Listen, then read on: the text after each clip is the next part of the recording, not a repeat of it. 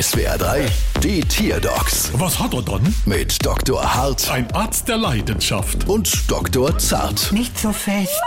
So, was haben wir dann? Es ist eine Elster. Ah, das ist gut. Ich suche noch ein Programm für die Grundsteuererklärung. Nein, die Frau da hat einen Vogel. Äh, Entschuldigung, wie reden Sie denn mit mir? Die Elster. Ach so, ja. Äh, hier meine Elster. Aha, und was hat er dann? Äh, Sie klaut. Und zwar wie ein Rabe. Oha, Mama laut, Mama leise. Seth, wo sind denn unsere Fleesknäpp? Das wollte ich auch gerade fragen.